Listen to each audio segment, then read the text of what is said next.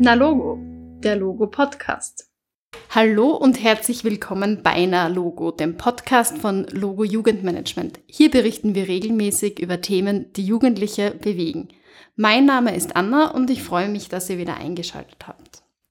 Wusstet ihr eigentlich schon, dass 2022 euer Jahr der Jugend ist? Für alle, die jetzt genau wissen möchten, was damit gemeint ist, sollten jetzt dranbleiben, denn wir haben heute unsere liebe Kollegin Jurate eingeladen von der steirischen Regionalstelle für die EU-Jugendprogramme und die wird uns hoffentlich gleich erzählen, was es mit dem EU-Jahr der Jugend auf sich hat. Hallo Jurate, herzlich willkommen bei uns im Podcast. Hallo Anna. Ähm, Jurate, zu Beginn stell dich einfach mal ganz kurz vor unseren Hörerinnen. Was machst du bei uns im Logo? Was macht ihr als Regionalstelle, die für alle, die noch nie gehört haben von euch? So, äh, ich arbeite beim Logo als Mitarbeiterin der Regionalstelle für die EU-Jugendprogramme.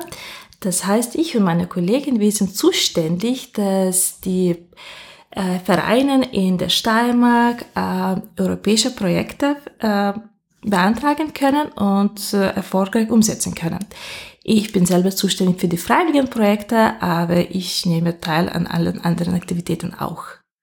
Also zu euch kann man kommen, wenn man sich für die EU-Förderschienen im Rahmen von Erasmus Plus Jugend oder dem ESK interessiert und ihr unterstützt und helft da. Ganz genau richtig. Wir kommen aber heute zusammen, weil ich schon angekündigt habe, dass 2022 das EU-Jahr der Jugend ausgerufen wurde. Vielleicht kannst du unseren Hörerinnen ganz kurz zusammenfassen, wie es dazu gekommen ist, warum ist genau 2022 zum Europäischen Jahr der Jugend erklärt worden. Dieses Jahr wurde von der Europäischen Kommission, von der Präsidentin Ursula von der Leyen als Europäisches Jahr der Jugend ausgerufen, äh, weil während Corona-Pandemie haben junge Menschen sehr viel äh, wegen Corona-Lockdowns gelitten. Sie haben ihre Chancen und Möglichkeiten teilweise verloren. Und es ist wichtig, die Anliegen junger Menschen wieder zu hören und die Möglichkeiten zu zeigen, was sie alles bewirken können. Deswegen, junge Menschen, die junge Organisationen sind eingeladen, mitzuwirken und mehr Beteiligungschancen zu zeigen. Klingt schon mal sehr, sehr spannend, damit unsere Zuhörerinnen und Zuhörer ein klares Bild davon bekommen, was da jetzt passiert.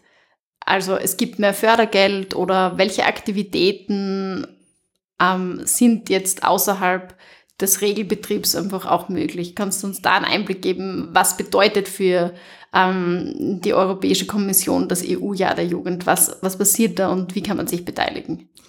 So, neben der äh, Förderungen, die schon seit Jahren gibt, Erasmus Plus und ESK Europäischer Solidaritätskorps, gibt es dieses Jahr eine besondere Förderung, äh, um die kleineren Aktivitäten zu fördern. Das heißt, die Aktivitäten von Jugendlichen zu den Themen sowie Umwelt- und Klimaschutz, digitaler Wandel, Inklusion und Partizipation oder zu den EU Youth Calls können extra äh, finanziert werden. Und das Gute daran ist, dass die Förderung ist so einfach und niederschwellig, dass viele Vereine und sogar informelle Gruppen können das beantragen und ihre Aktivitäten zu fördern. Also kurz zusammengefasst, ich brauche einfach eine gute Idee, die sich mit einem dieser Themen auseinandersetzt. Also wie du schon gesagt hast, entweder Inklusion oder Klimaschutz, Nachhaltigkeit, die EU Youth Goals klingt eigentlich recht breit. Und dann kann ich diese Aktivität einreichen und komme zu zusätzlichen Fördergeld für meine Idee.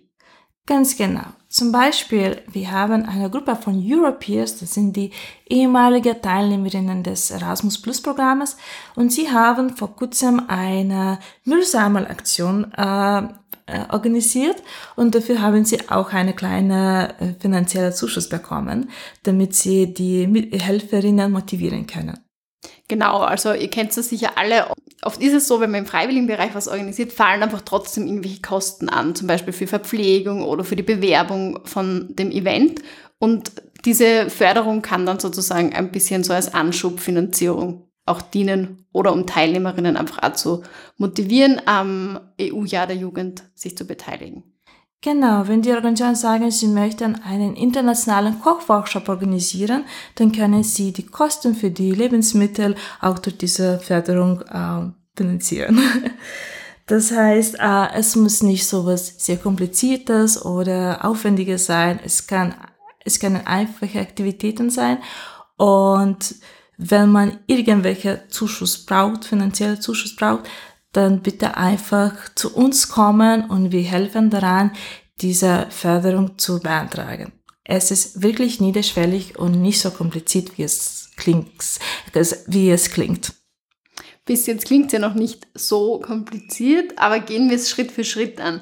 Wie kommt man jetzt zu den Förderungen? Wo stehen alle Informationen und was muss man genau dafür tun?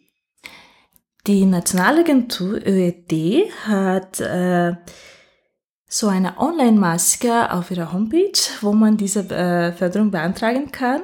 Und man kann diese Förderung einmal im Monat, in Mitte des Monates, normalerweise am 15. Tag des Monates, bis, bis zum 15. Tag des Monates beantragen.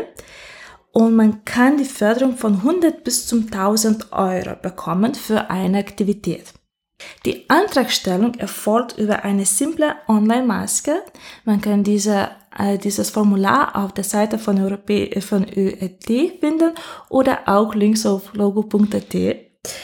Ähm, und man muss nur die, die geplante Aktivität ganz kurz und beschreiben und die gewünschte Förderung einfach eingeben. Ähm, es ist nicht sehr kompliziert, das Budget sollte einfach eingeschätzt werden.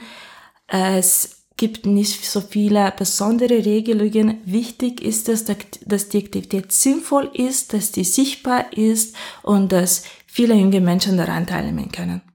Und gibt es irgendwelche Ausschlusskriterien? Ja, es gibt ein paar Ausschluss, Ausschlusskriterien, die sind so, dass die Aktivitäten sollten keinen Gewinn äh, erwirtschaften und es sollte kein Selbstzweck für den Verein sein. Äh, alles andere können äh, finanziert werden, wenn es zu diesen äh, Themen passt. Und wenn ich es jetzt noch richtig verstanden habe, das heißt, zwischen 100 und 1000 Euro kann man Fördergeld beantragen.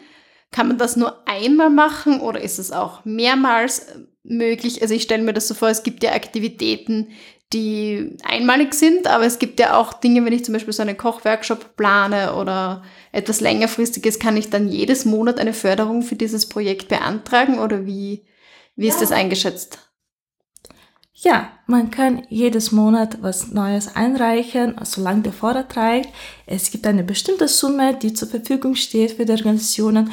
Und natürlich, wenn die Organisationen denken, sie möchten was Langfristiges äh, finanzieren, dann können sie auch andere Erasmus Plus oder ESK äh, Förderformate ähm, anschauen und zu uns kommen und wir beraten sie gerne, wenn zum Beispiel möchten so längere Projekte umzusetzen. Und gibt es irgendwo eine Übersicht, wo man alle Projekte sieht, die im EU-Jahr der Jugend passieren? Weil du hast schon gesagt, Hauptzielgruppe sind quasi Menschen, Multiplikatorinnen, die was mit Jugendlichen machen. Aber wenn ich mir jetzt vorstelle, ich bin Jugendliche und würde gerne an einer so einer Aktivität mitmachen, gibt es da eine Übersicht auch für Jugendliche, wo man einfach sieht, ah, okay, da gibt es ein Event oder eine Veranstaltung oder einen Kurs in meiner Umgebung. Wie sieht das da aus? Ja, natürlich gibt es sowas. Es gibt ein Eventkalender, das ist sichtbar für alle Länder in der EU. Äh, man kann diesen Eventkalender auf dem Europäischen Jugendportal finden. Und man kann alle Aktivitäten, die in allen Ländern gefördert sind, einfach sehen und äh, immer wieder folgen. Und ich freue mich, dass auch in der Starmik gibt es zahlreiche Aktivitäten, die schon angekündigt sind. Und einfach, man muss darauf anklicken und schauen, was gibt es in unterschiedlichen Städten und Gemeinden. Wie üblich werde ich ähm, euch für den Podcast auch alle relevanten Links in die Beschreibung des Podcasts geben, dass ihr dann gleich ähm, Zugriff habt auf diesen Eventkalender oder auch wie man zu der Förderung kommt, die Kontaktdaten von Jurate, einfach alles, was ihr braucht. Zum Schluss hätte ich dich noch gerne gefragt, Jorate, wir haben es am Anfang schon anklingen lassen, es gibt verschiedene Möglichkeiten, wie man sich beim EU-Jahr der Jugend beteiligen kann. Wenn man jetzt aber noch keine Idee hat, was man machen könnte, gibt es auch so etwas wie ein Ideenbasar, eine Inspirationsquelle, wo man sich einfach Ideen holen kann, was eigentlich alles möglich wäre. Du hast schon gesagt, zum Beispiel einen Kochkurs, eine Müllsammelaktion. Aber wo finde ich denn Best Practice Beispiele? Und was wären welche, die dir spontan einfallen? Ähm, wir als Regionalstelle können vieles berichten. So, die Leute, die einfach sich für die EU-Jugendprogramme interessieren, können einfach zu uns kommen und wir vernetzen äh, Organisationen mit anderen Vereinen oder informelle Gruppen zu anderen informellen Gruppen und so können auch viele Projekte entstehen. Auch haben wir einige Projektbeispiele auf unserer äh, Logo-Webseite sowie auf unserem Logo Europe Instagram-Seite. Man kann einfach dort anklicken und schauen, was die jungen Leute schon gemacht haben mit Hilfe der EU-Förderung. Und ich hoffe, dass junge Leute können einfach überlegen, was sinnvoll ist und wenn sie denken, sie möchten was Gutes für die Gemeinschaft, Gesellschaft tun, dann dann das passt.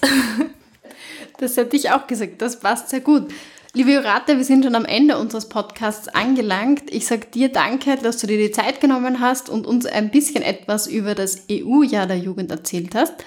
Und jetzt bleibt mir eigentlich nur mal zu sagen, macht das EU-Jahr der Jugend zu eurem Jahr der Jugend und reicht zahlreiche Aktivitäten ein. Wenn ihr Unterstützung braucht, findet ihr diese bestimmt im Logo bei unseren lieben Kolleginnen Jurate und Faustina. Bis bald und bleibt informiert.